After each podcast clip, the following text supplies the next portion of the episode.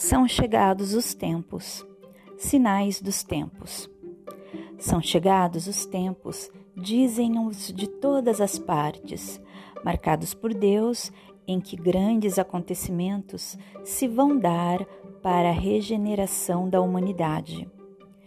Em que sentido se devem entender essas palavras proféticas? Para os incrédulos, nenhuma importância tem. Aos seus olhos, nada mais exprimem que uma crença pueril sem fundamento. Para a maioria dos crentes, elas apresentam qualquer coisa de místico e de sobrenatural, parecendo-lhes prenunciadoras da subversão das leis da natureza. São igualmente errôneas ambas essas interpretações. A primeira, porque envolve uma negação da providência. A segunda, porque tais palavras não anunciam a perturbação das leis da natureza, mas o cumprimento dessas leis. Tudo na criação é harmonia, tudo revela uma previdência que não se desmente, nem nas menores, nem nas maiores coisas. Temos, pois, que afastar, desde logo, toda ideia de capricho por inconciliável com a sabedoria divina. Em nenhum lugar, se a nossa época está designada para a realização de certas coisas, é que estas têm uma razão de ser na marcha do conjunto. Isto posto, diremos que o nosso globo, como tudo o que existe, está submetido à lei do progresso. Ele progride fisicamente pela transformação dos elementos que o compõem e moralmente pela depuração dos espíritos encarnados e desencarnados que o povoam.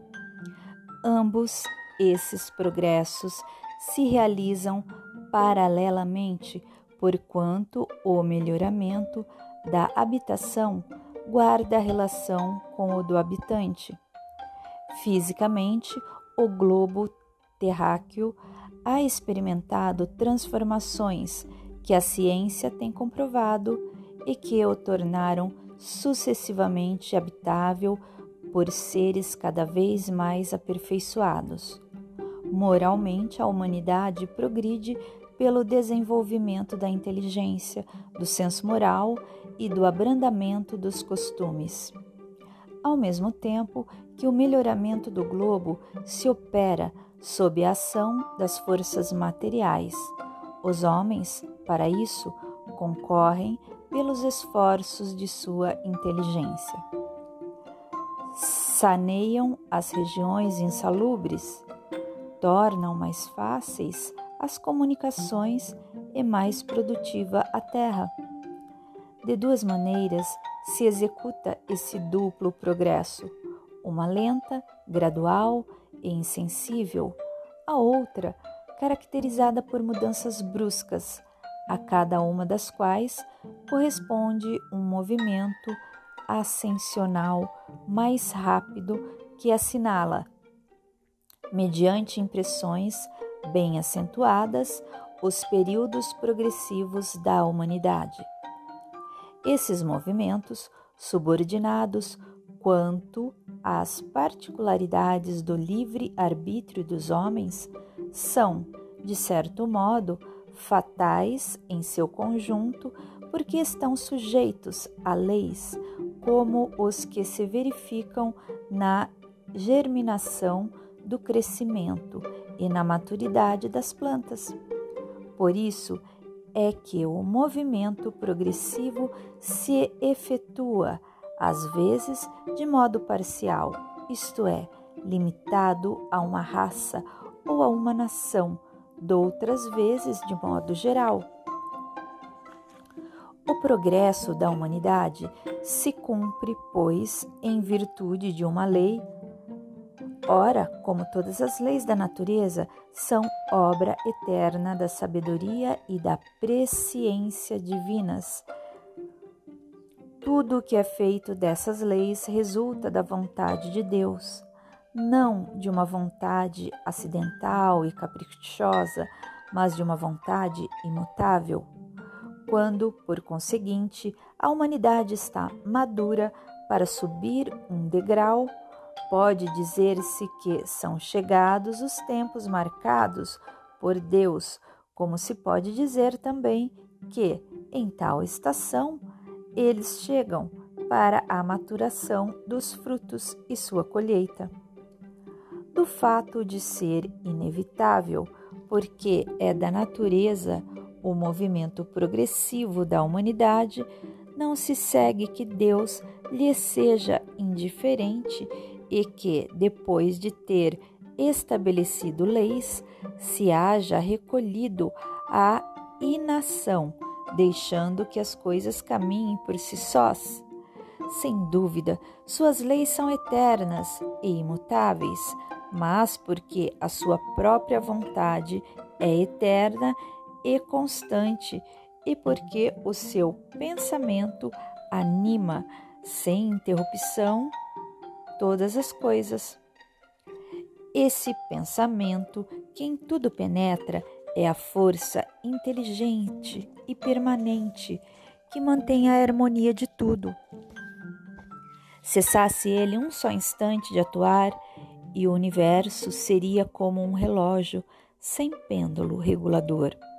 Deus, pois, vela incessantemente pela execução de suas leis, e os espíritos que povoam o espaço são seus ministros encarregados de atender aos pormenores dentro de atribuições que correspondem ao grau de adiantamento que tenham alcançado. O universo é, ao mesmo tempo, um mecanismo incomensurável, acionado por um número incontável de inteligências e um imenso governo em o qual Cada ser inteligente tem a sua parte de ação sob as vistas do soberano Senhor, cuja vontade única mantém por toda parte a unidade. Sob o império dessa vasta potência reguladora, tudo se move, tudo funciona em perfeita ordem. Onde nos parece haver perturbações, o que há são movimentos parciais e isolados que se nos afiguram irregulares, irregulares apenas porque circunscrita é a nossa visão. Se lhes pudéssemos, pudéssemos abarcar o conjunto, veríamos que tais irregularidades são apenas aparentes e que se harmonizam com o todo. A humanidade tem realizado até o presente incontestáveis progressos. Os homens, com a sua inteligência, chegaram a resultados que jamais haviam alcançado sob o ponto de vista das ciências, das artes e do bem-estar material. Resta-lhes ainda um imenso progresso a realizar, o de fazerem que entre si reinem a caridade, a fraternidade, a solidariedade que lhes assegurem o bem-estar moral. Não poderiam consegui-lo nem com as suas crenças, nem com as suas instituições antiquadas, restos de outra idade, boas para certa época, suficientes para um estado transitório mas que, havendo dado tudo o que comportavam, seriam hoje um entrave. Já não é somente de desenvolver a inteligência o do que o de que os homens necessitam, mas de elevar o sentimento. E para isso faz-se preciso destruir tudo o que superexcite neles o egoísmo e o orgulho. Tal o período em que doravante vão entrar e que marcará uma das fases principais da vida da humanidade. Essa fase que nesse momento se elabora é o complemento indispensável do estado precedente, como a idade viril ou é da juventude. Ela podia, pois, ser prevista e predita de antemão, e é por isso que se diz que são chegados os tempos determinados por Deus.